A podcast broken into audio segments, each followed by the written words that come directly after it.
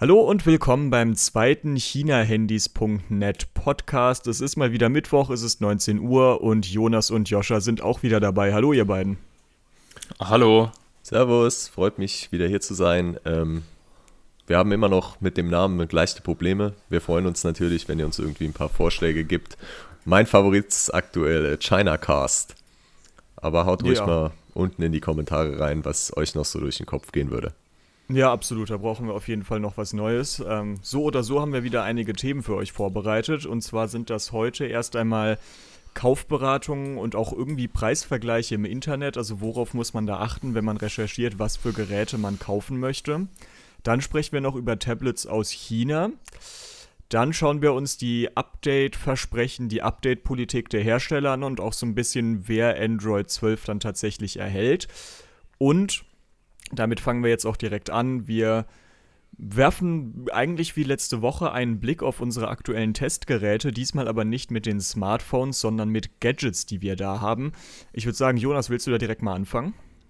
Ja, da kann ich direkt mal starten. Ich habe ein ganz äh, spannendes Teil aktuell und zwar ein Ladadapter fürs Auto, für den Zigarettenanzünder von Xiaomi mit einem USB und einem USB Typ C Anschluss. Und das Coole an dem Teil ist, dass der quasi sämtliche Xiaomi-Smartphones mit Maximalgeschwindigkeit laden kann.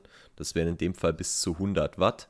Also selbst ein Mi 11T Pro, das mit 120 Watt geladen werden kann, kann halt mit 100 Watt ziemlich schnell geladen werden. Das ist aktuell in meinem Auto im Einsatz, das Teil. Und ich habe es mal so ein bisschen durchgecheckt. Und ja, Xiaomi hat ja den eigenen Schnellladestandard und der wird quasi über dieses kleine Ding, kostet so um die 15 Euro, dann lockerlässig umgesetzt. Und ein weiteres Gadget, das jetzt gerade bei mir noch äh, im Einsatz ist, ist ein neuer Tweemy, Tweemy Akkustaubsauger. Tweemy ist ja bekannt dafür, eigentlich äh, unendlich viele Produkte auf den Markt zu werfen und jetzt geht es wieder mit der V12-Reihe weiter, wobei ich jetzt den V12 Pro gerade im Einsatz habe. Viel ändert sich bei Tweemy erfahrungsgemäß nicht, aber man hat eben wieder ein bisschen mehr Saugleistung. Altes Zubehör passt natürlich und dem werde ich mich in den nächsten Wochen auf jeden Fall noch weiter widmen und dann wird auch der Testbericht erscheinen.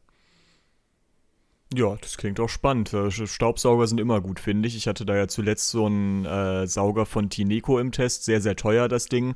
Gigantischer Lieferumfang, aber bei der Saugleistung und bei den anderen Features hat er dann Dreamy und den anderen bekannten China-Marken doch irgendwie hinterhergehinkt. Deswegen, da bin ich auf jeden Fall gespannt, was dein Testbericht so ergeben wird.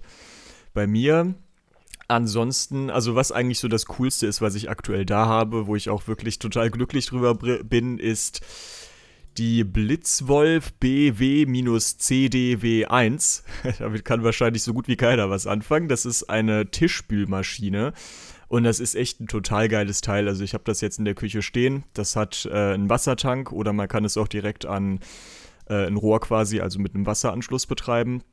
Und äh, das Ding ist super. Also das, äh, die Reinigungsleistung ist perfekt, also genau richtig für, für das, was ich brauche, auch vom Platz her, was da alles reinpasst haut ideal hin für einen Ein-Personen-Haushalt. Auch als Zwei-Personen-Haushalt würde das wahrscheinlich sogar noch passen irgendwie. Es ist auch smart, das Ding. Die App ist aber eher so, ne, also hätte man sich eigentlich auch fast sparen können. Aber insgesamt auf jeden Fall ein richtig cooles Teil, wo auch bald ein Testbericht zu erscheinen wird. Und ansonsten habe ich jetzt aktuell noch zwei Lautsprecher da. Da ist einer von Bang Olufsen, der ist tatsächlich eher weniger spannend, aber dafür relativ günstig für deren Verhältnisse. Und der andere ist von Master Dynamic, der ist nicht günstig, aber komplett aus Beton. Und das ist irgendwie auch ganz cool. Also ich habe mir da erstmal fast den Rücken gebrochen, als ich das Paket hier hochtragen musste. Aber ja, sehr interessantes Produkt auf jeden Fall. Ja, spannend, äh, dass äh, mittlerweile auch Lautsprecher aus Beton gefertigt werden. Also ja, das ist gar nicht mal so untypisch tatsächlich. Also ähm, ich habe mit meinem Vater mal drüber geredet. Der hat ähm, schon vor 30, 40 Jahren war der ziemlich äh, in diesem Audio-Game drin, sage ich mal. Und äh, da kam das wohl gerade so hoch, dass man Beton anstelle von Marmor benutzt, weil das so mit die besten Resonanzkörper sind an Materialien. Ah ja, interessant. Okay. Ja, aber es ist natürlich, also für einen portablen Lautsprecher bietet sich das natürlich nicht an. Also das Ding ist nicht mal wirklich groß und wiegt, glaube ich, fast 30 Kilo. Also das äh, kannst du halt nicht mitnehmen. Ne? Ja, aber ich denke mal, er ist wow. auch nicht zum Mitnehmen gedacht, oder? Also er ist ja nee, eh natürlich Stromanschluss, nicht. der hat ja keinen Akku. Äh, richtig, somit, äh, richtig, genau. Wie sieht es bei dir aus, Joscha? Was hast du aktuell? Ja, ich habe äh, zwei Geräte, zwei auch spannende Geräte, wie ich finde. Das erste ist auch ein Gerät äh, von Banggood, also ähnlich wie die Spülmaschine von Benjamin ist es so ein hauseigenes Produkt von der Marke Xmund. Ist auch wieder so ein lustiger Name. Total. Und es heißt Xmund XD PS1 und dabei handelt es sich um eine tragbare Power Station. Das ist sozusagen eine Powerbank in viel größer, in dem Fall mit 222 Wattstunden und die bietet einen Stromanschluss und kann zumindest angeblich bis zu 300 Watt ausgeben. Und das bedeutet natürlich auch, da auch so ein Anschluss für einen Schuko-Stecker vorhanden ist, dass man Haushaltsgeräte ja, oder Lichter oder sonst irgendwas an dieser Powerstation betreiben kann.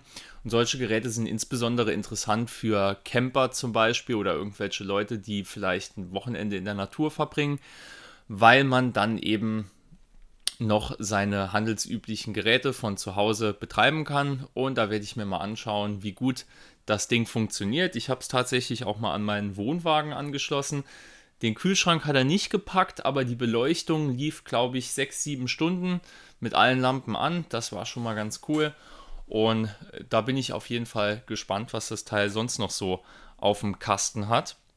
Und das andere Gerät, das ich habe, ist eins von einer amerikanischen Firma, die heißt Tile also T-I-L-E. Teil stellt äh, Tracker her, kann man sagen. Also Geräte, die dazu dienen, dass man zum Beispiel seinen Schlüsselbund oder seinen Geldbeutel wiederfindet, wenn man ihn verloren hat. Es handelt sich in dem Fall nicht um GPS-Tracker, weil GPS-Tracker in der Regel sehr groß sind und auch äh, der Akku nach ein paar Tagen in der Regel leer geht. Ähm, wurde hier auf Bluetooth zurückgegriffen. Ähm, dadurch gibt es die Dinger in sehr kleinem Format, zum Beispiel so groß wie eine Kreditkarte, dass man es auch in einen Geldbeutel machen kann oder ungefähr halb so groß wie ein Autoschlüssel, dass man es bequem an einen Schlüsselbund machen kann. Und dann wird es über die Smartphone-App gekoppelt und laut Teil beträgt die Bluetooth-Reichweite 120 Meter, was schon sehr beeindruckend ist. Und damit soll es dann halt möglich sein, wenn man ein Produkt, ach, wenn man ein, ja, eines seiner Gegenstände verliert, dass man dann in der App gucken kann, wo ist das das letzte Mal gewesen und soll es natürlich auch mit der App dann besser finden können. Und gleichzeitig gibt es so ein Netzwerk aus äh, anderen Leuten, die Teil nutzen, weil wenn dann jemand äh, von einem, also der auch solche Produkte benutzt, in der Nähe von meinem Geldbeutel zum Beispiel vorbeigeht, dann wird das zur Lokalisierung verwendet. Okay, also ist quasi Alternative also, zum zum Apple AirTag so gesehen. Ja, genau, wollte ich auch gerade sagen. Genau, und, und auch alternativ zum Samsung äh, Tag. Ich weiß gar nicht, wie es bei Samsung heißt, aber ja. Das genau. weiß ich jetzt auch nicht. Ja. ja. Ist das, ist ja, das, das mit Google Find My Device kompatibel? Es ist auf jeden Fall hier mit dem Google Assistant äh, kompatibel. Also Find My Device ist aber dann wiederum äh, GPS natürlich. Also der guckt natürlich, wo sind die letzten GPS-Daten bei Find My Device. Äh, tatsächlich nicht ausschließlich. Ich hatte letztens einen Kopfhörer, der ist da aufgetaucht. Der hatte definitiv Ach. kein GPS. Ach, okay, okay. Also wenn du die dann quasi da eingebunden hast, okay. Genau, also die, ja, die kommen dann irgendwie auch über Bluetooth da rein. Aber halt äh, logischerweise wird dann nur angezeigt, wo sich das Gerät befindet, wenn es gerade per Bluetooth mit einem Handy zum Beispiel verbunden ist. Ne? Ja.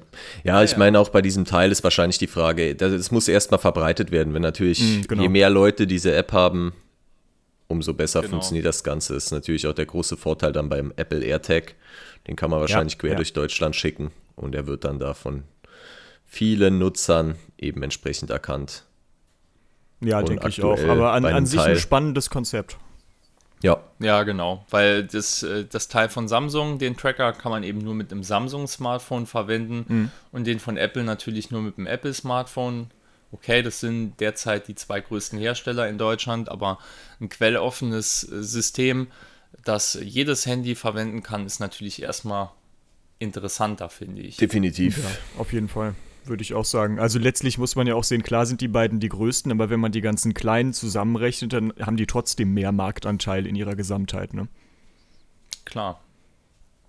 Deswegen, ja, keine ja. Ahnung. Und die sind ja auch nicht ausgeschlossen. Also man kann ja auch nee, die richtig, nutzen. richtig. Ja. Genau. Ja, ich habe tatsächlich sogar noch zwei andere Sachen hier, da können wir noch ganz schnell drauf gucken. Das sind einmal ein paar Glühbirnen von Yeelight, die haben wir, glaube ich, von Bango drüber geschickt bekommen auch, oder? Ähm, ja, Yeelight ist ja immer so ein Thema. Yeelight gibt es ja direkt in Deutschland und hm, quasi mhm, genau. auch natürlich bei den üblichen verdächtigen Chinesen. Und es ist halt natürlich immer eine Preisfrage. Also Banggood hat die Dinger natürlich deutlich günstiger als bei Yeelight Deutschland, verlangt irgendwie für alles so gefühlt das Doppelte. Muss man selbst entscheiden, ob man da irgendwie Wert drauf legt. Ähm, zu nutzen sind die immer gleich. Also Yeelight macht da nicht irgendwie eine, wie sagt man, eine Begrenzung, eine lokale, sondern ob das jetzt eine Meistens sind das auch EU-Versionen sowieso, die man eben auch bei den China-Shops bekommt. Also es ist alles sehr ähnlich, aber du kannst ja da am Test auf jeden Fall nochmal näher drauf eingehen. Ja, definitiv. Aber auf jeden Fall sehr, sehr coole Lampen. Also machen sich so als ähm, Practical Light, so als Stimmungslicht eigentlich wirklich gut. Das sind diese Glühbirnen-ähnlichen Drahtbirnen, nenne ich es jetzt einfach mal. Also Filament Bulbs heißen die, glaube ich, auf Englisch. Ähm, ja, also sehr, sehr cooles Produkt auf jeden Fall. Und was ich auch noch da habe, ist der Ex-Jimmy Elfin, wenn man das so ausspricht. Das ist ein relativ günstiger, aber sehr kompakter Beamer, der bisher äh, der mir bisher wirklich sehr gut gefällt, muss ich sagen. Ja, X-Gimme war ja schon, hatten wir schon öfter mal im Test, sind, ähm, sind recht teuer, sage ich mal, aber ihr Spezialgebiet sind natürlich die tragbaren Beamer. Mm, also genau, die haben ja. auch sogar Beamer mit Akku. Ich glaube, deiner hat jetzt keinen Akku, sondern ist natürlich eher für zu Hause gedacht, aber den kann man auch mal schnell mit zu einem Freund nehmen. Genau, richtig. Schon so so verstehe ich das auch, dass das so gedacht ist. Ja, genau. Die sind so ein bisschen spezialisiert auf möglichst, möglichst kleine Beamer. Ja, ganz cool. Nee, aber hat, also gute ich finde find auch. Ja, total. Also da kann man wirklich nichts sagen. Auch von der ähm, Geschwindigkeit zum Beispiel, mit der ich jetzt im, äh, im System navigieren kann, das ist ja letztlich auch ein Android-TV. Ähm, das ist äh, Level, viele Level über dem Fernseher von Xiaomi, den ich habe. Also das äh, echt Respekt, muss ich sagen. Ja, die haben ja wahrscheinlich dann schon, das ist ja immer eine Prozessorfrage letztendlich. Und kompliziertes Thema im Allgemeinen sind diese Systeme auf allen möglichen äh, Fernsehern, Beamern und so ein Zeug. Also ich hatte ja jetzt, ich hatte ja lang den äh, chinesischen chinesischen Kurzdistanzbeamer von Xiaomi im Einsatz, der ja mit chinesischem System kommt, das man eigentlich kaum verwenden kann. Und letztendlich nimmt man halt in meinem Fall einen Chromecast und hat dann einfach Ruhe. Also was soll ich mich da mit so einem System rumschlagen? Okay, ich kann einmal Einstellungen vornehmen fürs Bild, aber dann speise ich ja, alles über HDMI ein und fertig ist. Ja, du, du hast dich ja, glaube ich, sogar schon so ein bisschen daran gewöhnt, dass äh, du letztlich das Fernseher- oder Beamer-interne System gar nicht benutzt, oder? Ja, ich, also ich will einfach kein System benutzen. Also es ist halt einfach unpraktisch, sondern ich gehe an mein Handy, will irgendwas schauen und feuerst eben entsprechend auf den Fernseher. Warum soll ich mit einer Fernbedienung an dem Fernseher irgendwas machen? Ja, ja da bin ich, glaube ich, einfach noch ein bisschen so klassischer unterwegs. Also ich, ich, ich finde es schon schön, wenn ein Fernseher ein gutes Betriebssystem hat. Deswegen ja, rege ich mich da auch jedes Mal auf, wenn ich bei meinem Vater unterwegs bin und mit diesem WebOS irgendwie klarkommen muss. Äh, das ist wirklich, wirklich schlimm. Ja, aber jetzt äh, können wir auf jeden Fall auch mal noch äh, nächste Woche, wir haben ja noch eine Umfrage auch laufen zu Fernsehen. Richtig, genau. Ähm, wird ganz genau. spannend und dann können wir vielleicht nächste Woche ein bisschen mehr über solche, solche Probleme und vor allem individuelle Vorlieben bei der Fernsehernutzung reden, ja. Ja, definitiv. Ja. Also du, du willst ja jetzt auch OLED kaufen, da haben wir dann ja sicherlich einiges zu bequatschen nächste Woche. Genau, wird ganz spannend, ja. Das glaube ich auch. Dann würde ich fast sagen, gehen wir mal weiter zu einem anderen Thema, weil wir haben jetzt ja schon über die Gadgets gesprochen, die wir ja gerade so da haben. Was aber keiner hatte, was zumindest keiner erzählt hat, ist irgendwas von einem Tablet. Der Markt war ja auch irgendwie gefühlt so ein bisschen tot für einige Jahre, aber gerade kommen ja auch die chinesischen, die kleineren Hersteller so ein bisschen zurück und wollen die Budgetklasse mit neuen Tablets aufmischen. Da hatten wir auch einige schon von dem Test. Was, was haltet ihr davon, Joscha? Ja, es ist äh, eine ganz interessante Sache. Also, wir hatten äh, auch eine Tablet-Bestenliste und da war, äh, da war so wenig drin, dass wir sie irgendwann, ich, ich glaube, wir haben sie irgendwann offline genommen, weil es einfach keinen Wert mehr gemacht hatte. Es gab vor drei, vier Jahren mal Tablets von Xiaomi. Die Mi Pad, also die letzte Mi Pad-Generation ist dann allerdings sehr schnell verschwunden und irgendwie gab es dann auch einfach nichts Brauchbares mehr von den kleineren Herstellern. Dann so ungefähr vor anderthalb Jahren gab es das große Comeback und auf einmal kamen Marken wie Aldo Cube oder äh, dann auch Blackview zum Beispiel oder Chuvi äh, zurück auf den Markt und haben Techlast Geräte rausgebracht. Techlast, genau, Techlast auch. Haben Geräte rausgebracht, die mehr oder weniger alle eine identische Hardwarebasis haben, also meistens ein Prozessor von Unisoc und ja, Einsteiger-Hardware, Full HD Display und eine brauchbare Konnektivitätsausstattung.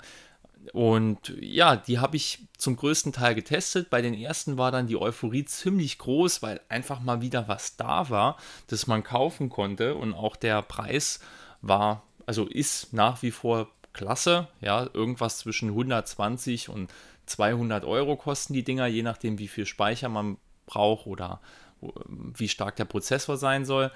Und irgendwann hat es dann aber auch bei mir so einen Shift gegeben, weil diese Dinger einfach alle 100% identisch aufgebaut waren.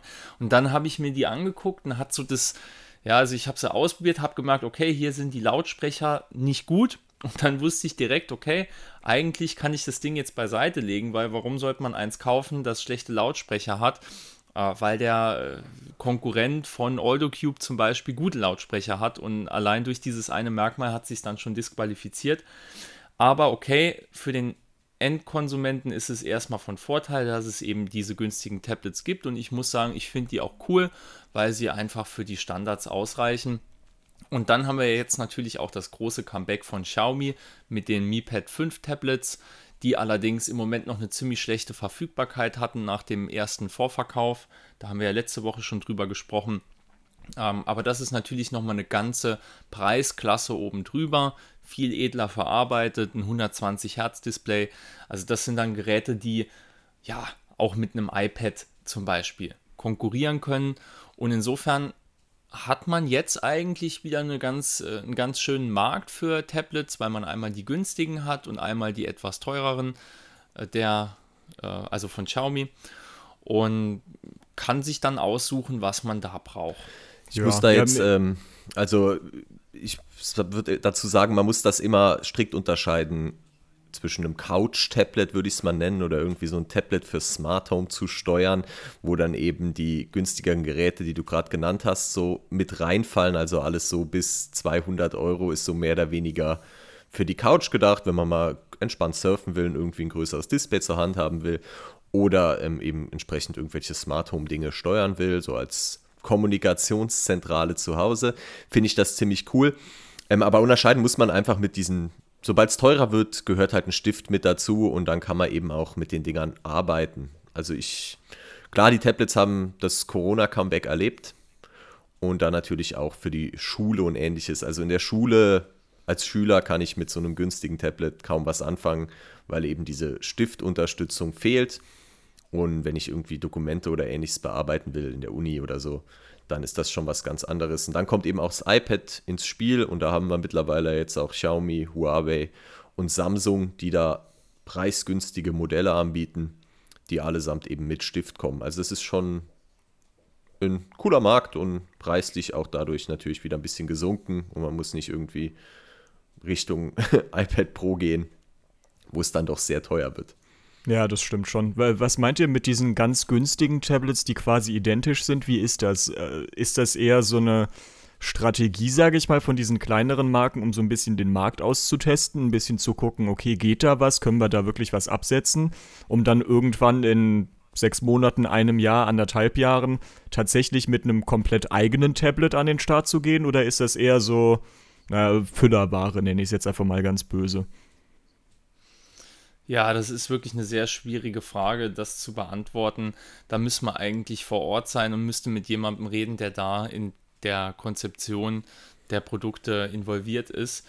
Ich vermute, dass die Tablets aus wenigen Fabriken kommen, bei denen diese Hersteller die in Auftrag geben und dann nochmal bestimmte Sonderwünsche haben. Also ich denke, die haben wahrscheinlich eine Liste mit verschiedenen Display-Lieferanten oder mit verschiedenen Prozessoren, die denen zur Verfügung stehen und wählen dann daraus aus und kriegen das dann mehr oder weniger von der Stange gefertigt und passen die Software noch ein bisschen an. dafür würde meines Erachtens auch sprechen, dass eben auf einmal alle wieder mit diesen Tablets an den Start mhm, gegangen genau. sind. Also ich denke, da, da gibt es einfach, da gibt es einen großen Produzenten, der hat sich gedacht, es gibt jetzt genügend Fabriken, die Smartphones herstellen. Wir machen das jetzt mit Tablets und da wird sich schon jemand finden. Und ich denke, das ist sozusagen der Quell dieser Geräte. Ja, ja. Auch der, der Unisoc-Prozessor ist ja, den haben aktuell alle Tablets im günstigen Preisbereich von den kleineren Herstellern, haben alle diesen Unisoc-Prozessor, haben wir letzte Woche auch schon ein bisschen angeschnitten, der quasi zu diesem chinesischen Mobilfunkkonzern gehört. Und ähm, allein das macht die Geräte schon ähnlich, dass sie immer diese Leistung haben. Wer da jetzt eben nicht so ein, also ich würde mal sagen, so ein klassisches OEM-Produkt, also es gibt irgendwie einen Originalhersteller, der da so ein bisschen Unterschiede macht, ähm, je nachdem, was in Auftrag gegeben wird, aber so die Grundzusammensetzung der Tablets, ich meine, Joscha, du hattest ja alle mehr oder weniger auf dem Tisch, sind sehr, sehr ähnlich. Ähm, spannend ist jetzt Yumi, äh, Yumi Digi, mm, richtig. früher Yumi, die hauen jetzt irgendwie mit einem Tablet mit MediaTek-Prozessor raus, leider mit einem P22. Der ja, wirklich leider. Also boah, der, der, der P22 ist mittlerweile einfach überholt. Also da kann man noch so sehr argumentieren, okay, es muss günstig sein, okay, für den Alltag reicht das. Äh, stimmt einfach nicht mehr mittlerweile, meiner Meinung nach. Also selbst für ein flüssiges Android-System reicht ein P22 nicht mehr. Ja, ich würde sagen, dennoch werden wir uns wohl mal anschauen. Also, wenn es dann direkt eine Krücke ist, machen wir irgendwie eine Art Kurztest. Aber ähm, spannend ist es, weil es eben USB 3 hat. Ja, was total. Die ganzen günstigen Tablets irgendwie nicht bieten. Dadurch kann man halt ähm, einfach mal kurz das Tablet irgendwie in der Schule irgendwo anschließen und zack, hat man es dem Beamer oder. Ja, und ein 2K-Display, ne? Ja, aber das 2K-Display wird dem P22 sowieso den Rest geben. Das wusste ja, ich. mit ja. Sicherheit. Dann können wir, dann brauchen wir es nicht mal, dann brauchen wir es doch nicht zu testen. Wenn es ein 2K-Display hat, ist die Sache gelaufen. Ähm, ja, wir, wir schreiben einfach trotzdem einen Test. Wir, wir wissen ja schon, wie es ausgeht. Ja, also beim P22 mit einem 2K-Display, da brauche ich nicht lange überlegen. Das haben schon die Laptop, die Laptop-Hersteller, also die kleineren, nie irgendwie gelernt, dass ein 2K-Display irgendwie sehr anspruchsvoll ist für einen Prozessor. Und jetzt kommt Yumi Digi. Ja, ja ist so schade ist eigentlich. Aber ist vielleicht kommt da ja noch irgendwas anderes. Also mal schauen. Aber aktuell nochmal irgendwie so als äh, abschließend, man muss sich selbst überlegen, für was man so ein Tablet benötigt. Also so ein Couch-Tablet gab es ja auch immer mal von Amazon, auch cool, hatten wir auch lange Zeit, ähm, war unsere Empfehlung mehr oder weniger, kauft dir so ein Fire HD-Tablet, hau die Werbung runter und dann hast du quasi eine schöne Zentrale zu Hause, kannst mal Großbild lesen, soll ja auch noch irgendwie Leute geben, die irgendwie Zeitungen abonnieren oder sowas. Und dann kann man halt Zeitungen, mein Papa macht das zum Beispiel, das erwähne ich, deswegen erwähne ich das jetzt mal. Ähm, der kann dann halt Zeitungen cool auf so einem Tablet lesen. Und auch Surfen ist einfach ist einfacher auf Tabletgröße als auf dem Smartphone.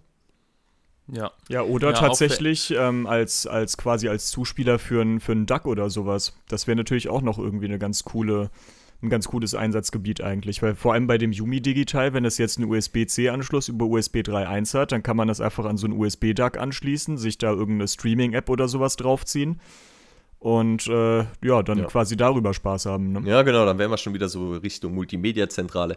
Also genau. da sind die günstigen Tablets auf jeden Fall geeignet und dann müssen wir eigentlich ja. über 300 Euro gehen und dann tauchen halt Samsung mit einem Tab S6 Lite, wobei da demnächst sogar das S7 Lite erscheint, das werden wir auch machen. Ähm, Huawei mit dem MatePad 11. Google Services auf dem Tablet sehe ich persönlich jetzt nicht als so super relevant an, aber wie gesagt, immer schauen, was ist euer Einsatzzweck, was wollt ihr machen. Ähm, und dann natürlich Xiaomi mit dem Mi Pad, wiederum natürlich mit Google. Ist ja nur Huawei, die irgendwie auf Google verzichten müssen. Ähm, ja. ja, also das sind so die drei Top-Dinger aktuell für alle, die eben produktiv arbeiten wollen. Ja. Genau, man, ich denke auch, man sollte sich das gut überlegen, wofür man ein Tablet kaufen möchte. Und letztendlich, klar, eine größere Aufmerksamkeit gibt es immer für die teureren Produkte der größeren Hersteller, aber ich finde auch, dass diese kleinen Unisoc-Hersteller äh, Produkte hier wirklich eine Bereicherung darstellen, denn wirklich, wenn man einfach sich auf der Couch ein paar YouTube-Videos angucken möchte oder äh, auf dem Gerät zocken will oder wenn man vielleicht der Oma ein Tablet schenken möchte, um WhatsApp zu benutzen, das macht meine sehr erfolgreich, die ist 82, dann ist so ein Gerät einfach klasse. Ja, da muss man wirklich keine 300 Euro ausgeben. Das macht das, das macht das Ding ohne Probleme. Und ich würde mal schätzen, dass ein ganz großer Teil der Leute, die sich wirklich so ein teures Tablet kaufen, eigentlich auch alles, was sie damit machen, mit so einem kleinen machen könnten und jetzt keinen großen Unterschied merken würden. Außer dass sie halt eben nur halb so viel Geld ausgegeben haben. Insofern muss man natürlich immer gucken, wofür ein Produkt konzipiert ist und auch dann mal in sich gehen und überlegen, wofür man sich das Gerät eigentlich kaufen möchte. Genau. Ja, ja, definitiv. Ja, ich habe ja immer so ein bisschen gehofft, dass bei euch mal eines von diesen Budget-Tablets vom Laster fällt oder so, weil ich habe, glaube ich, seit vier Jahren oder fünf Jahren kein Tablet mehr angerührt und ich könnte jetzt so gerade so aus dem Stehgreif ehrlich gesagt gar nicht sagen, ob ich dafür überhaupt ein Einsatzgebiet hätte. Das finde ich eigentlich ganz spannend, weil also ich, ich vermisse es jetzt nicht, ein Tablet zu benutzen, aber vielleicht ändert sich das ja, wenn ich eins habe. Ja, aber da wäre ich auch wiederum vorsichtig. Also so, man sollte schon wissen, was wir Hirscher und ich auch gerade irgendwie so zusammengefasst haben. Man sollte sich ähm, genau überlegen, was will man machen, dann einen Preisbereich wählen. Und wenn man nichts vermisst, dann braucht man auch kein Tablet. Also ich weiß nicht, in der Uni ja. für dich zum Beispiel, zum Mitschreiben, zum im Endeffekt kommt dann auch nur noch mit Stift in Frage, sowas, dass man ja. eben Folien ja. direkt bearbeiten kann, solche Sachen. Das ist halt schon richtig cool. Das stimmt schon, aber also ähm, eine gute Freundin von mir, mit der habe ich jetzt zum Beispiel Wirtschaft zusammen, die sitzt da immer mit ihrem iPad Pro und mit dem Stift und hat dann hier die PowerPoint-Präsentation auf und unterstreicht da irgendeinen Kram genau. farbig und macht da irgendwie ihr Gedöns, aber Sehr da muss gut. ich auch sagen, äh, so, so, ein Typ bin ich nicht. Also das äh, jetzt irgendwas da farblich äh, unterstreichen und Notizen irgendwie auf eine Riesenseite machen oder sowas. Also das habe ich schon während der Schulzeit nicht gemacht, als wir mit Schnellheftern gearbeitet haben. Und ich glaube, damit werde ich jetzt auch nicht plötzlich anfangen. Ja, wie gesagt, dann sind wir eher Richtung Smartphone-Zentral. Ja, ich glaube Smart Home, Smart Home ja, Genau, so. genau. Ja. Ja, aber okay, gut. Okay, machen wir weiter mit dem nächsten Thema. Ja, genau. Was, was nehmen wir denn als nächstes? Ich würde fast sagen, wo wir jetzt gerade schon ein bisschen von Tablets gesprochen haben und äh, in dem Zuge ja auch von kleineren Herstellern, können wir doch direkt mal auf Android-Updates gucken, oder? Ja, ähm, Android 12 steht ja vor der Tür. Also, ähm, ja, es geht jetzt los. Das Geile ist immer, was für uns natürlich, ähm, bei uns auf der Seite, jeder will Android 12, ist sowieso klar, jeder will immer Updates. Und aktuell ist es durch, also Android 12 ist so gut wie offiziell fertig. Also die letzte Beta ist jetzt, glaube ich, gerade am Durchlaufen. Könnte sogar sein, dass es jetzt schon offiziell, so mehr oder weniger offiziell in Anführungszeichen released ist. Es ist ähm, tatsächlich die, offiziell fertig, aber Google hält es zurück, weil die auf die Veröffentlichung von Pixel 6 warten. Perfekt, genau. Dann kommt es da zum ersten Mal zum Einsatz. Aber ich meine, die Neuerungen, was, was unsere Handynutzung hat sich jetzt auch seit einem Jahr nicht so stark geändert, seit Android 11 und damit gibt es jetzt auch nicht irgendwie die bahnbrechenden Features. Die gab es auch. Ja, doch, aber schon, schon mehr als sonst. Also ich finde, der Sprung von Android 11 auf Android 12 ist schon deutlich größerer als jetzt die letzten 5, 6, 7 Versionssprünge, würde ich sagen. Spann spannender Ansatz. Du darfst mir gerne mal was nennen, was irgendwie hier äh, das Feature schlechthin ist von Android 12. Also schon allein, dass das Design komplett anders ist, würde ich jetzt einfach mal als relativ großen Sprung betrachten. Also ich würde sagen, so eine große Änderung am Design gab es zuletzt bei Android 4. Also das ist schon, schon ein großer Sprung, würde ich sagen. Und auch auf Feature-Basis, also Umbau der Benachrichtigungsleiste zum Beispiel, die ähm, meiner Meinung nach jetzt wirklich deutlich besser und deutlich schöner aussieht. Die Homescreens sind ja letztlich äh, komplett anders angeordnet, auch mit äh, Widgets in verschiedenen Formen und so weiter. Und äh, ich denke mal, auch unter der Haube wird es da einige Änderungen geben. Also ich habe äh, jetzt einiges von den, von den Pixel-Marketing-Materialien mitgenommen. Da ist es natürlich möglich, dass das exklusiv für die Pixel-Smartphones wäre. Aber so ganz allgemein würde ich schon sagen, dass der Tenor eigentlich ist, dass Android 12 mal wirklich ein vernünftiges Update wieder wird. Okay, ja, finde ich ganz spannende Ansicht. Also für mich, ähm, Android ist ja in, seinem, in seiner eigentlichen Form designtechnisch schon seit Jahren nicht wirklich relevant. Klar, auf einem Pixel-Smartphone, die allerdings gar keine Marktanteile haben. Somit ähm, kriegt es eigentlich niemand zu Gesicht. Jeder Hersteller, sei es Samsung, Huawei, Xiaomi, hauen ihr eigenes System drauf, das rein optisch alles umkrempelt und auch weit davon entfernt ist. Also ich meine, wenn du jetzt sagst, okay, sie passen die Benachrichtigungsleiste an mit entsprechend großen, großen Schaltflächen, das ist ja so ein bisschen der Tenor, glaube mhm, ich. Genau, genau. Ähm, und diese großen Schaltflächen gibt es bei der Konkurrenz schon viel länger. Ja, also ich meine, das hat selbst ZDE in MyOS gemacht. Das gibt es bei MIUI, ist es Standard. Also das sind halt so Dinge, die die anderen Hersteller schon lange haben. Also man sollte immer beachten, Android 12 ist ein reines Funktionsupdate.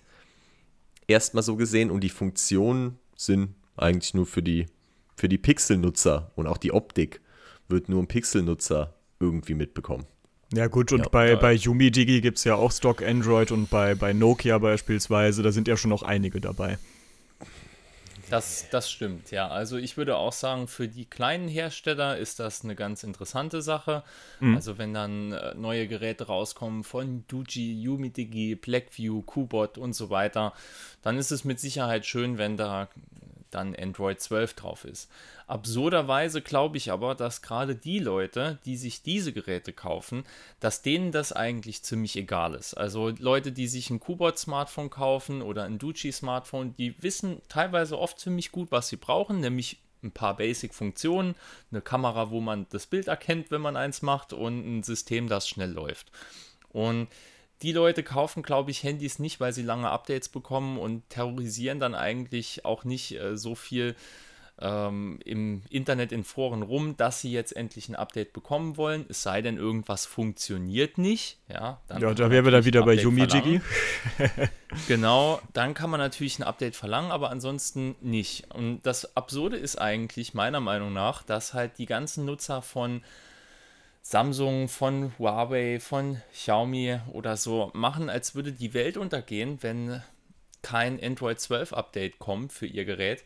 Aber ich habe so oft Android, also Android Basis Updates bekommen auf Geräten über Nacht, die ich mal ein bisschen länger benutzt habe und ich habe es einfach nicht gemerkt. Man merkt es nicht. Es ist auch nicht irgendetwas da, was besser funktioniert, was anders funktioniert, was das anders aussieht, es, es ändert sich einfach nichts gefühlt für mhm. mich mhm. bei Geräten, äh, die eine hauseigene Benutzeroberfläche haben, wie jetzt zum Beispiel MIUI. Ja. Klar, irgendwie fühlt es sich gut an, wenn man dann ein Update bekommt.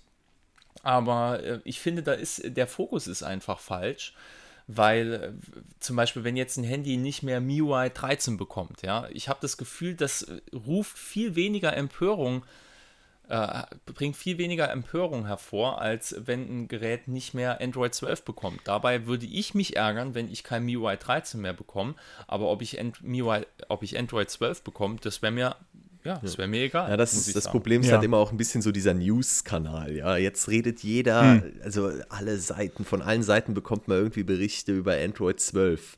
Aber so dieser, das jetzt erstmal nach Release dauert es mal mindestens so, ich glaube, es waren beim letzten Android 11 Release um die 100 Tage, bis überhaupt diese Updates in Gang kommen. Also wir reden dann nochmal über drei Monate Verzögerung und bis die Hersteller dann wiederum ihr System darauf eingestellt haben. Also wir reden, bis Mitte nächsten Jahres werden die meisten Geräte brauchen, bis dann wirklich relevant viele Geräte mit so einem Android 12 Update ausgestattet sind. Und spätestens ab Januar werden alle nur noch über Android 13 berichten. Also das ist so ein bisschen, man fühlt sich, ich kann das schon nachvollziehen, wenn man sich so als Nutzer, wenn man irgendwie aktuelle News online liest, dass man sich da dann vernachlässigt fühlt, weil sobald jetzt Android 12 released ist, fängt jeder an über Android 13 zu reden. Und irgendwie so diese, diese Unterschiede und diese Erklärungen fehlen halt. Also ich habe das irgendwie auch mal versucht, in ein paar Berichten mal so klarzustellen, dass wir ein für Pixel-Smartphones relevantes optisches Update hier reden. Oder wegen mir noch die kleinen Hersteller. Bei Android One bin ich mir da nicht mal so sicher. Ich meine, Android One ist ja sowieso, weil du eben Nokia noch erwähnt hattest, ähm, wie lange das mit Android One auch läuft. Das, ähm ja, Android One ist eigentlich tot, aber Nokia benutzt es einfach immer noch. Ich weiß genau. auch nicht so genau, wie die das machen. ist auf jeden Fall fraglich, wie lange das überhaupt noch läuft. Aber auf was ich hinaus will, ist eben, dass man da einfach ein bisschen, ähm, Joscha hat es ja auch schon gesagt, man muss sich halt überlegen, was will man überhaupt für Updates. Also das Sicherheitsupdate, ja, der Sicherheitspatch läuft komplett getrennt von Android mhm. 12. Also Android 12, dieser 11, 12, diese Nummern sind quasi Funktionsupdates und dann gibt es halt ein Sicherheitsupdate, das davon getrennt läuft.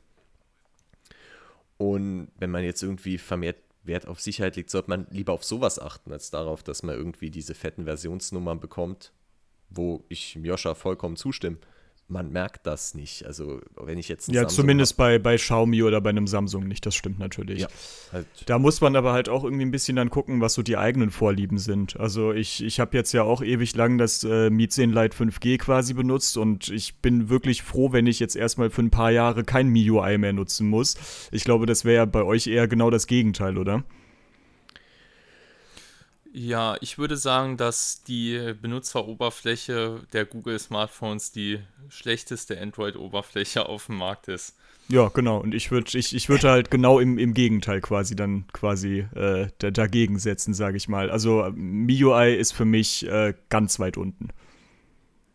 Ja, ist ja, ich denke, das sind einfach Präferenzen, die genau. man da hat. Und äh, das ist auch soweit in Ordnung.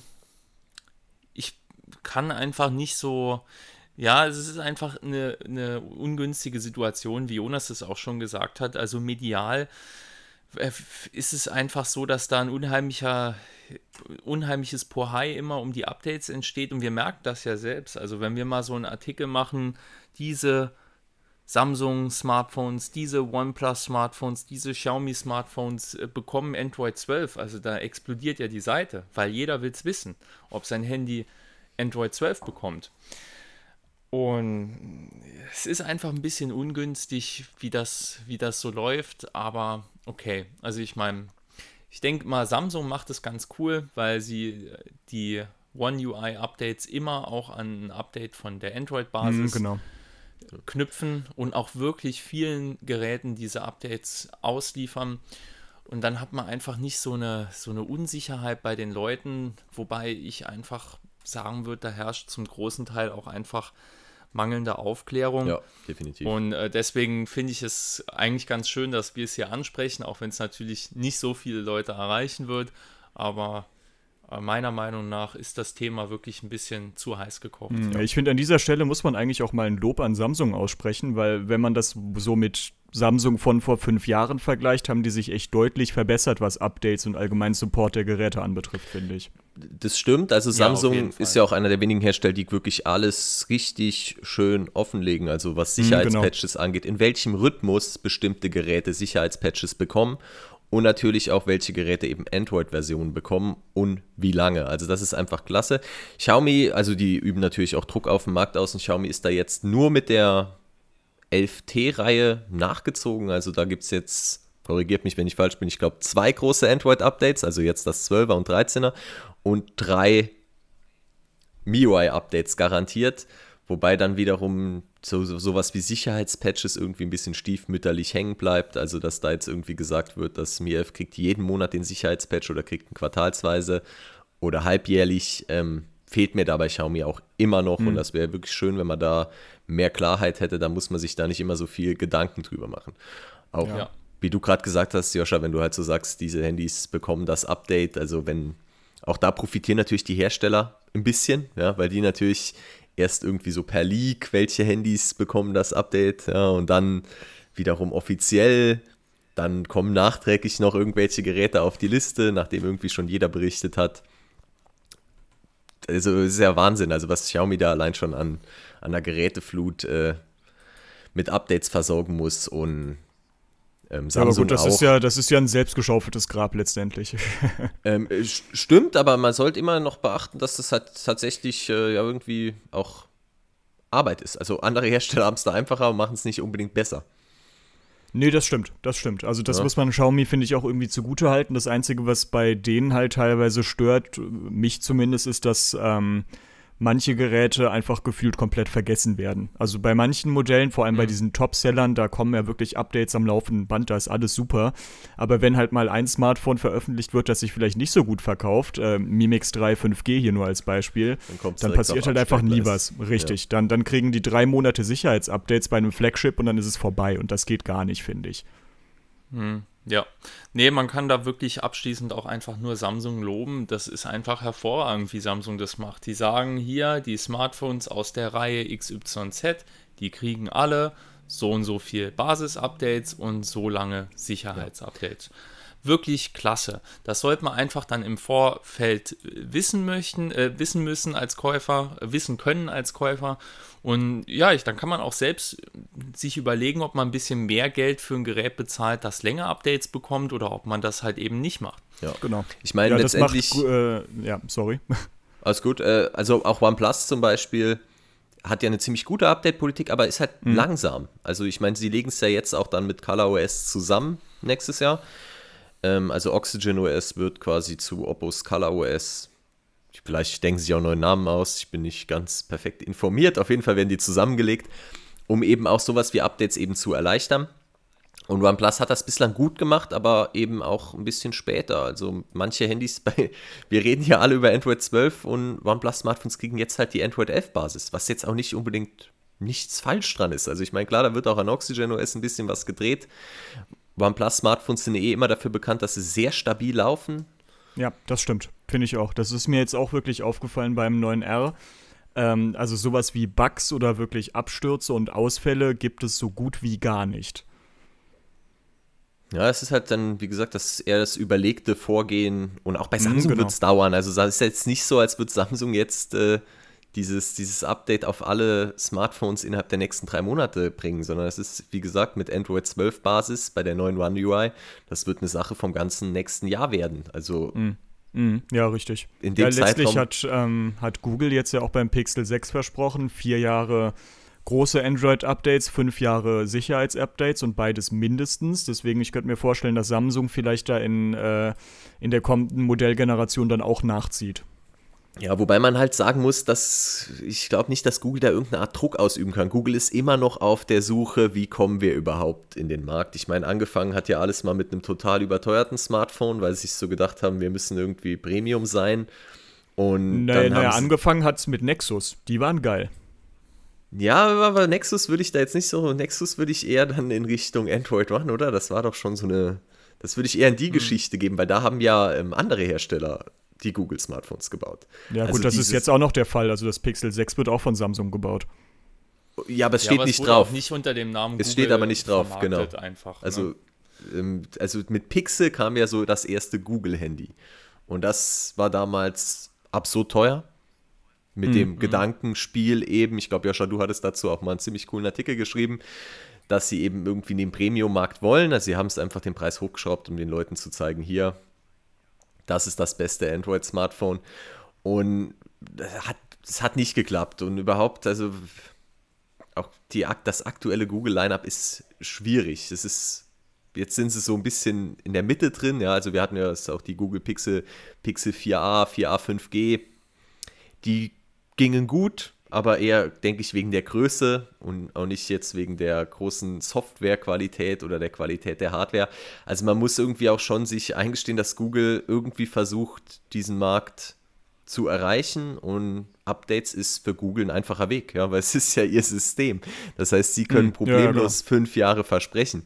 Aber Google steht ja auch immer im Zusammenhang, genau wie der Prozessorhersteller, wenn es von, wenn jetzt Samsung oder Xiaomi Updates machen wollen, dann ist da sowohl Google involviert, immer, weil es ist ja ein Update von denen, und natürlich auch der Prozessorhersteller, der quasi diese Plattform bereitstellen muss. Also das sind äh, schon sehr komplexe Strukturen bei solchen Updates. Und ich glaube nicht, dass Samsung sowas machen würde, weil die ja, haben jetzt da, schon sehr lange Updates versprechen, aber sie hängen ja. ja. dann an Google. Das heißt, wenn Google ja, was verkackt, geht es auf sie zurück. Das stimmt, das stimmt. Ja, da macht sich Google jetzt halt einfach einfacher, indem sie einen eigenen Chip verbauen, ne? Ähm, ja, was heißt sowieso? Und sie sind ja eh die Schnittstelle. Also, da es ihr System ist, sind sie ja immer die Schnittstelle. Also, das. Ja. Google hat sowieso ja. einfacher bei Updates, logisch. Deswegen kommen ja auch immer auf alle Pixel-Smartphones zuerst die Updates. Allerdings hat man, ja, ich bin mal gespannt, wie lange das mit den Pixel-Smartphones noch läuft. Jetzt kommt ja wieder dieses große Release und Google ist ja auch gut mm, darin, genau. das Ganze immer schön schön zu gestalten, aber was danach äh, passiert, das äh, verfolgt dann niemand also mehr ich, so genau. ich könnte mir tatsächlich vorstellen, dass Pixel 6 und Pixel 6 Pro tatsächlich mal im Vergleich zu den vorigen Generationen erfolgreicher werden, was jetzt auch nicht allzu schwer ist, aber so von, von dem her, was man bisher gehört hat, was da an Spezifikationen rein soll, zu einem relativ vertretbaren Preis, muss man ja sagen. Also preislich sind die Dinger ja mit dem OnePlus 9 und OnePlus 9 Pro vergleichbar. Ähm, ich könnte mir vorstellen, dass das was wird dieses Mal. Ja. Warten wir mal ab. Wäre wär cool. Spannend. Also, Genau ja, so machen wir es, ja. Wäre cool, wir müssen abwarten, ja. Ähm, können wir auch nur mutmaßen, aber Google ist auf jeden Ja. Fall immer noch auf der Suche nach dem Weg zu den Endkunden. Und Das stimmt. Schauen wir mal, ob es diesmal klappt. Ich werde es mir auf jeden Fall bestellen, also ein Testbericht wird kommen. Ja, Optimal. dann würde ich sagen, machen wir direkt weiter. Kaufberatung im Internet. Wie recherchiert man richtig? Wie schaut man sich äh, nach Geräten um, die man vielleicht braucht oder auch nicht? Habt ihr da irgendwie ein Geheimrezept? Jonas, magst du Man- man- soll ich was sagen? Naja, äh, ich meine, der Einstieg jetzt, wie, wie steigen wir hier ein? Also, ähm, das Problem sind unter anderem, also, fang du lieber an, Joscha. Okay. Also ich würde mal sagen, wie wir jetzt recherchieren, wenn wir einen Testbericht machen, ist vielleicht auch noch mal ein bisschen eine andere Sache, die wir in einem, ja, vielleicht in einem extra, in einem extra Beitrag äh, behandeln könnten. Ähm, worüber ich hier gern reden würde, ist eher, wie man als Käufer sich anschauen kann, was man kaufen möchte oder was man kaufen sollte. Und ich denke, äh, da gibt es wirklich auch sehr, sehr viel, ja, sehr, sehr viel ähm, Täuschung im Internet. Ja, also zunächst einmal würde ich, würde ich mir, wenn ich mir ein Gerät anschauen, also wenn ich mir überlege, zum Beispiel, ich möchte mir ein neues Handy kaufen oder ich möchte mir eine neue Waschmaschine kaufen oder sowas, ja, wenn man dann zu Google geht und tippt einfach mal ein, äh, die besten Waschmaschinen oder Waschmaschinenvergleich oder sowas und öffnet dann mal so die ersten fünf bis zehn Einträge, dann kommt man leider Gottes auch zu sehr vielen Seiten, die eigentlich nie eine dieser Waschmaschinen zu Hause stehen hatten. Und ich denke, das ist irgendwie ein Problem, was vielen Leuten gar nicht bewusst ist, ähm, weil sie einfach erstmal denken, da ist eine Seite, okay, und der wird schon irgendwas gemacht haben. Ja, aber letztendlich geht es da äh, bei solchen Seiten sehr stark darum, einmal Gelder durch Werbung und einmal Gelder durch Affiliate, also durch abgewickelte Verkäufe über ihre Website einzusacken. Und ähm, da sollte man auf jeden Fall sehr, sehr vorsichtig sein. Also wenn man jetzt äh, ein neues Handy sucht, zum Beispiel, klar, man kann jetzt zu uns auf die Seite kommen, aber wenn man jetzt äh, vielleicht dann auf anderen Seiten sich umguckt, sollte man sich immer mal fragen, hat die Person das Gerät hier wirklich in der Hand gehabt? Ja, und ich würde dann auch jedem der Zuhörer vor allen Dingen als ersten Check mal empfehlen zu gucken, hat die Seite Bilder von diesem Produkt, ja, weil ich gebe euch Brief und Siegel, wenn ihr jetzt losgeht und guckt, was ist der beste Mixer, was ist die beste Spülmaschine, was ist der beste äh, das, das beste Messerset. Dann kommt man auf etliche Seiten, die haben Bestenlisten, aber die haben irgendwie nur die Produktbilder vom Hersteller. Ja, beim Messerset würde ich erstmal den Lukas fragen. Ja, das ist eine gute Idee, genau. ähm, und da tappt man dann erstmal in so eine Falle rein, weil man letztendlich eine willkürlich zusammengestellte Liste an den besten Produkten äh, findet von irgendeinem Hansel, der eigentlich nur Geld mit euch verdienen will. Und ansonsten ist natürlich der Punkt, äh, ist es immer schön, wenn man äh, begeistert ist für eine bestimmte Produktkategorie und findet dann ein paar Seiten, auf denen man immer gerne nachschaut. Also ich zum Beispiel, bevor ich einen Test schreibe und ich sehe, das Produkt war zum Beispiel bei GSM Arena getestet, dann lese ich mir immer deren Test durch, weil ich finde, dass die eine gute Arbeit machen. Die decken ein bisschen andere Sachen ab als wir. Aber äh, den Jungs vertraue ich, dass die die Geräte, die sie dann im Test hatten, auch wirklich unter die Lupe genommen haben. Und da sollte man einfach als als Interessent, als Käufer äh, auch drauf achten. Ist die Seite mir sympathisch? Erweckt die mir in mir Vertrauen? Glaube ich denen, dass die das, was sie da präsentieren, auch wirklich so herausgefunden haben und zum anderen dann auch nochmal misstrauisch hinterfragen? Ähm, ist das vielleicht eine Seite, die nur Geld von mir einheimsen Ja. möchte? Ja, nee, also misstrauisch hinterfragen ist, finde ich, selbst bei Seiten wichtig, denen man in Anführungsstrichen vertraut. Weil, ähm, wenn man sich zum Beispiel Chip oder sowas anguckt, äh, Chip als gedrucktes Magazin hat, finde ich jetzt zumindest, auch bis heute immer noch eine gewisse Substanz, eine gewisse Tiefe und auch ein gewisses technisches Know-how, was darüber kommt. Und das, das ist teilweise echt gut gemacht. Das ist guter Technikjournalismus. Das ist kein CT-Niveau natürlich, aber es ist in Ordnung. Aber die Chip.de ist halt eigentlich eher so eine Sellout-Plattform. Hm, Ja, es, also es gibt einfach viele Es gibt äh, zum einen Plattformen, die wurden nur geschaffen, um Geld mm, genau, zu machen, sage ich jetzt mal. Und zum anderen gibt es auch Seiten, die vielleicht sehr groß werden und dann ähm, ein bisschen zu arg aufs Geld ja. gucken. Ja. Vielleicht kann man da Chip dazu äh, zählen. Ich möchte jetzt aber auch gar nicht so viel über die hier reden. Ähm, aber die, die Frage ja, ist, in welcher Tiefe will man in ein Produkt gehen? Und genau. da ist ähm, natürlich genau. Chip jetzt nicht mehr die Anlaufstelle Nummer eins, zumindest nicht online. Ähm, wenn man jetzt ein Smartphone in die Tiefe geht, ja, sich die Specs anschauen will, auf bestimmte, sagen wir zum Beispiel ein Bluetooth-Codec, wie auch immer, Wert legt, da muss man nach anderen Anlaufstellen suchen. Und auch da ähm, würde ich wiederum sagen, ja, was du eben gesagt hast, das ist ein bisschen Vorsicht geboten. Also wir versuchen ja solche Dinge immer so gut wie möglich äh, irgendwie mit zu testen, sei es zum Beispiel jetzt Beispiel Bluetooth-Codec oder sei es die Kamerasensoren, die jetzt letztendlich verbaut wurden.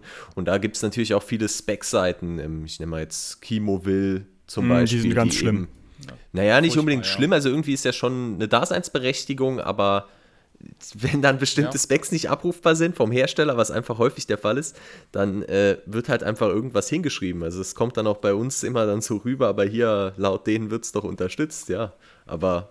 Nee, ich, ich finde, da ist keine Daseinsberechtigung. Nee, finde ich auch nicht. Also ich finde, ich finde, das ist absolut furchtbar, was äh, diese Plattform macht. Ähm, da ist ein Handy, die wissen nicht, welcher Kamerasensor drin ist, dann denken die sich den aus und fertig. Und dann kannst du noch schön über ein grafisches Interface alle Smartphones aufrufen, äh, zu denen sie sich diesen Kamerasensor ausgedacht haben.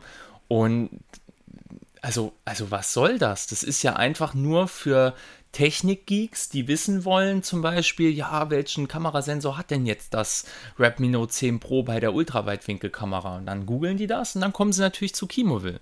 Und genau mhm. deswegen wird er da hingeschrieben, meiner Meinung nach. Wenn du da ein positiveres Bild davon naja, hast, kannst ja, du es gerne ja. sagen. Also, ist, wie gesagt, es ist immer wieder so die Frage, wie sehr du in die Tiefe gehen willst. Ja, aber wenn du natürlich in diese Tiefe des Kamerasensors gehst, was sie ja irgendwie wollen, ist es selbstverständlich, äh, ja, ist es eine, eine, eine Fehlinformation.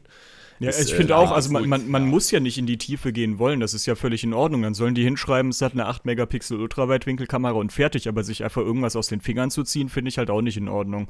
Ja. Also das ist mir jetzt auch zum Beispiel, ich habe ja hier auch gerade neben mir das ähm, Qboard Max 3 liegen beispielsweise, zu dem Ding steht auf Kimo will auch, dass der Akku nicht wechselbar ist. Ja, ist er aber. Ja, Wobei das ja dann noch Sachen sind, die man mit äh, Recherche. Also grundsätzlich würde ich da mal nochmal sagen, wenn man jetzt für ein Smartphone sich für bestimmte Specs interessiert, ähm, wobei ich auch da schon nicht mehr so sicher bin, also auch da finden wir mittlerweile viele Fehler, aber grundsätzlich ist erstmal die Hersteller-Website der Anlaufpunkt schlechthin. Im Idealfall die größte, im englischsprachige, weil schon von auf Englisch zu Deutsch, zum Beispiel auch bei Xiaomi, da einige Verwirrungen entstehen können. Das überträgt halt mm, jemand und dann fehlen Dinge. Also wenn man so diese Basis mal nimmt und dann kann man natürlich auch E-Mails schreiben. Also man kann halt nachfragen und dann weiß man es auch. Da gab es, äh, keine Ahnung, auch schon mit, mit der Glasrückseite bei einem Redmi Note 10 Pro ähm, das geistert heute noch äh, durchs Internet. Da wurde mal irgendwann gesagt, auf irgendeinem Xiaomi-Pressetermin, die wäre aus Kunststoff. Da hatten wir das Gerät irgendwie schon im Test und die war halt aus Glas. Klar, kann passieren, aber dann kommen immer wieder Leute, die fragen nach, warum schreibt ihr, die wäre aus Glas? Ähm, sie ist halt aus Glas. Das ist so ein bisschen, da so Informationen im Internet verbreiten sich natürlich recht schnell, aber der Hersteller ist immer der der Anlaufpunkt Nummer eins, wenn man wirklich jetzt auf bestimmte Spezifikationen Wert legt. Hm. Und Bluetooth-Codec ist für viele ein Thema, wird bei uns echt häufig noch gefragt. Ähm, unterstützt das Ding jetzt aptX, aptX HD? Dann gibt es natürlich auch äh, Leute, die denken, irgendwie, die können es in den Entwickleroptionen nachschauen. Das ist allerdings nicht korrekt. Da stehen einfach alle Codecs drin, sondern man muss tatsächlich, um das final festzustellen, entweder der Hersteller gibt dir eine zuverlässige Angabe oder du brauchst von alle, musst jeden Kopfhörer einzeln durchtesten, weil nur dann zeigt dein mhm, Handy genau. eben an, kann ich das auch, äh, unterstützt das, das Gerät, den Codec auch. Ja, ja. Ja, also an der Stelle kann ich auch einfach mal auf, auf uns selber verweisen eigentlich, weil wir haben jetzt ja auch vor einigen Monaten damit angefangen, nicht nur bei Testberichten, sondern auch bei Ankündigungen, die technischen Daten alle in unser System einzutragen. Und ähm, je nach Ankündigung geben wir das ja mittlerweile auch als Vergleichstabelle aus. Das sind wirklich Daten, die wir nicht von irgendwie Chemoville oder irgendwelchen shady Quellen übernommen haben, sondern das sind Sachen, die wir so beim Hersteller nachgelesen haben. Also in 99,9% der Fälle, wenn der Hersteller keine Fehler macht, dann könnt ihr darauf auf jeden Fall vertrauen. Ja, aber letztendlich sind wir natürlich auch nicht fehlerfrei. Also wenn euch was Spanisch vorkommt, immer einfach nachfragen, weil wir haben genau. bei den ganzen Daten, die man da einträgt, ist schnell mal ein Flüchtigkeitsfehler mit dabei. Und da freuen wir uns natürlich einfach über einen Kommentar von euch. Hey Jungs, seid euch sicher? Könnt ihr mal schauen, ist das wirklich so? Und genau. dann brauchen wir da auch nicht lang und antworten innerhalb, innerhalb kurzer Zeit und, und fixen das Ganze dann oder überprüfen es gegebenenfalls nochmal. Genau. Ja, nee, klingt gut, würde ich sagen. Ähm, das ist bei mir, also das mit diesen Affiliate-Webseiten, das, das hast du ja angesprochen, Joscha, das ist, finde ich, auch echt einfach eine Plage mittlerweile.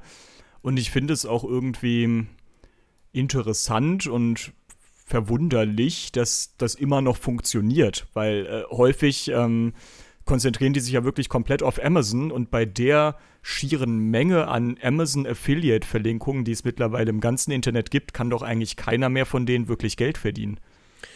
Naja, die verdienen dann häufig mal 200, 300 Euro mit der Seite, aber die haben nicht nur eine Seite über Messerblöcke, sondern die haben noch eine Seite über Spülmaschinen, eine Website über Toaster, eine Website über Ventilatoren.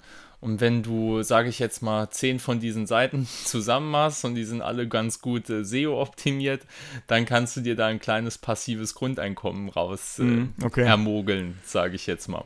Also ich denke, so läuft es in der Ja, und es ist, geht halt immer auch so ein bisschen auf so Geräte des täglichen Bedarfs. Ich meine, bei Smartphones sind die mittlerweile ohnehin mehr oder weniger verdrängt. Da wirst du nur irgendwie ja, echte Tests genau. finden. Was man am Anfang findet von englischsprachigen Seiten, auch da findet man Fake-Tests. Mir fällt die Seite jetzt gerade nicht ein, die dafür äh, bekannt ist. Ähm, aber auch äh, Xiaomi Today. Xiaomi Today, genau. Oh ja, ja, ja. Xiaomi Today hat schon äh, auch von uns eins zu eins einfach, also weil Joscha eben so geil sagte, achtet auf die Produktbilder. Xiaomi Today hat äh, einfach unsere Produktbilder genommen und die in einen englischsprachigen Test eingebaut. Was dann natürlich wiederum irgendwie Seriosität erzeugt hat, aber ähm, der gesamte Test war natürlich nur ausgedacht. Also nichts davon haben die jemals getestet, sondern es waren einfach nur Standardsätze im Englischen. Die dann Aber jetzt machen sie, jetzt machen sie Screenshots von indischen YouTube-Videos insofern. genau. Ja, das also ist natürlich viel haben besser. Sie, haben sie ihr Game auf jeden Fall eine, abgesteppt hier. Ja, ja total, total. Da muss man auf jeden Fall auf der Hut sein, egal was da jetzt für Bilder drin sind. Einfach gucken, ja. kennt man die Seite und mhm. hat die eine gute Reputation und dann ja, und mit, bei Produkten des täglichen Bedarfs würde ich übrigens auch äh, echt dann, also wenn ich mir einen neuen Kühlschrank kaufen will, dann zahle ich gern 2, 3 Euro an Stiftung Warentest für den Test äh, der Kühlschränke, Immer, weil ja. da weiß ich, da weiß ich einfach, dass die sich diese Kühlschränke angeguckt haben und Tests damit gemacht haben. Ich weiß nicht, ob das die sinnvollsten Tests gewesen sind, aber sie haben sich auf jeden Fall diese Produkte angeguckt und das ist ein Riesenvorteil. Ja, sie haben, finde ich auch. Und, und diese drei, vier Euro, ja, die zahlt diese paar Euro, dass ihr das dann wisst. Ja, wenn man einen Kühlschrank kauft zum Beispiel, mein Gott, da macht das nicht viel aus. Und, das, und die, die, Gewichtung ist auf jeden Fall teilweise abenteuerlich, vor allem, ja, ja mein, am besten kennen wir uns mit Smartphone aus, mit Smartphones aus und die Gewichtung bei einer Smartphone-Bewertung von Stiftung Warentest ist sehr abenteuerlich. Das führt auch immer wieder zu sehr abenteuerlichen Testergebnissen.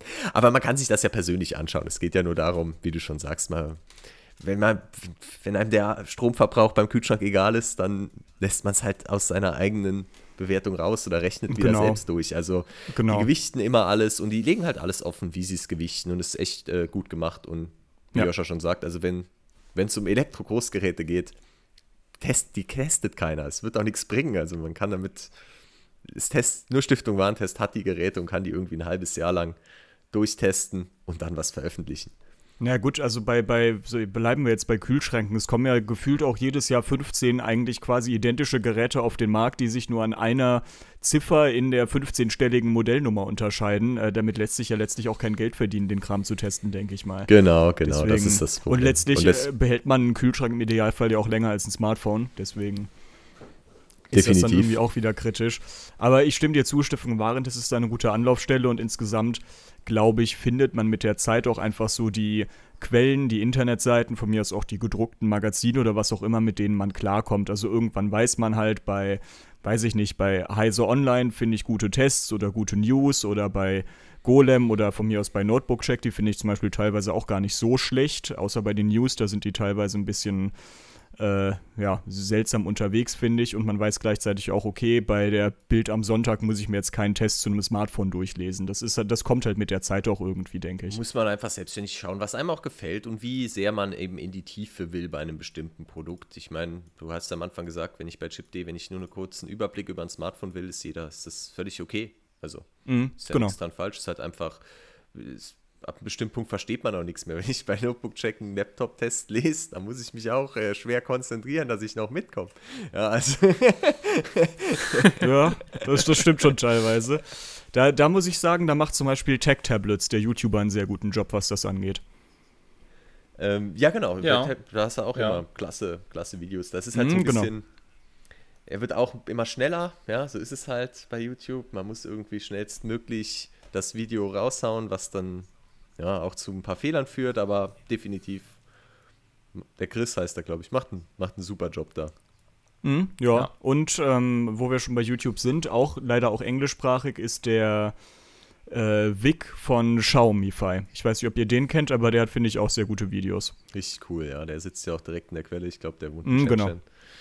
Ähm, aber ist ja eigentlich Niederländer ursprünglich, aber cooler Typ, finde ich. Aber jetzt äh, Fake-Channels bei YouTube, das Fass machen wir jetzt, glaube ich, nicht mehr auf, weil das ist unendlich. Nee, also sei es Ja, äh, ja. jeden Kameravergleich Oh Gott, könnt ja. ihr euch natürlich bei YouTube anschauen. Die zeigen euch dann halt einfach Bilder von irgendwelchen Smartphones, die sie gegenüberstellen. Also Genau. das ist absolute Katastrophe. Ähm, da muss man wirklich sehr vorsichtig sein und sich immer danach richten, kennt man denjenigen, den man da gerade schaut. Weil Leute, die wirklich Kameravergleiche von Top-Smartphones machen, haben einiges an Abonnenten beziehungsweise eine gute Reputation auf irgendeine Art und Weise. Richtig, aber ich glaube, das, das stimmt. Also zu dem Thema könnten wir wahrscheinlich ein zweistündiges Feature machen. Das würde den Rahmen jetzt, glaube ich, wirklich sprengen. Deswegen äh, würde ich fast sagen, dass wir das Thema damit eigentlich so gut wie abgeschlossen haben. Also die Moral von der Geschichte ist, passt auf und lest am besten bei uns. ja, naja, also wie gesagt, also es geht ja darum, dass man nur auf einer Seite lesen würde ich auch nicht empfehlen, sondern immer das Ganze Mhm, nochmal querlesen. Wichtig, aber sucht euch halt die Seiten raus und googelt nicht, wie Joschas eben gesagt hat, einfach drauf los mit Test oder was auch immer, sondern geht auch auf die Seiten, die eben, die ihr kennt Mhm. und ihr wisst, Mhm, genau. die anständig, die anständig sind. Genau. Ja, dann würde ich sagen, vielen Dank fürs Zuhören. Schön, dass ihr wieder dabei gewesen seid. Wir sind nächste Woche Mittwoch um 19 Uhr wieder für euch da. Hoffentlich dann auch auf Google Podcasts rechtzeitig. Die lassen sich leider etwas viel Zeit zum Verarbeiten, aber ja, können wir nichts machen. Ja, dann danke an alle, dass ihr dabei wart.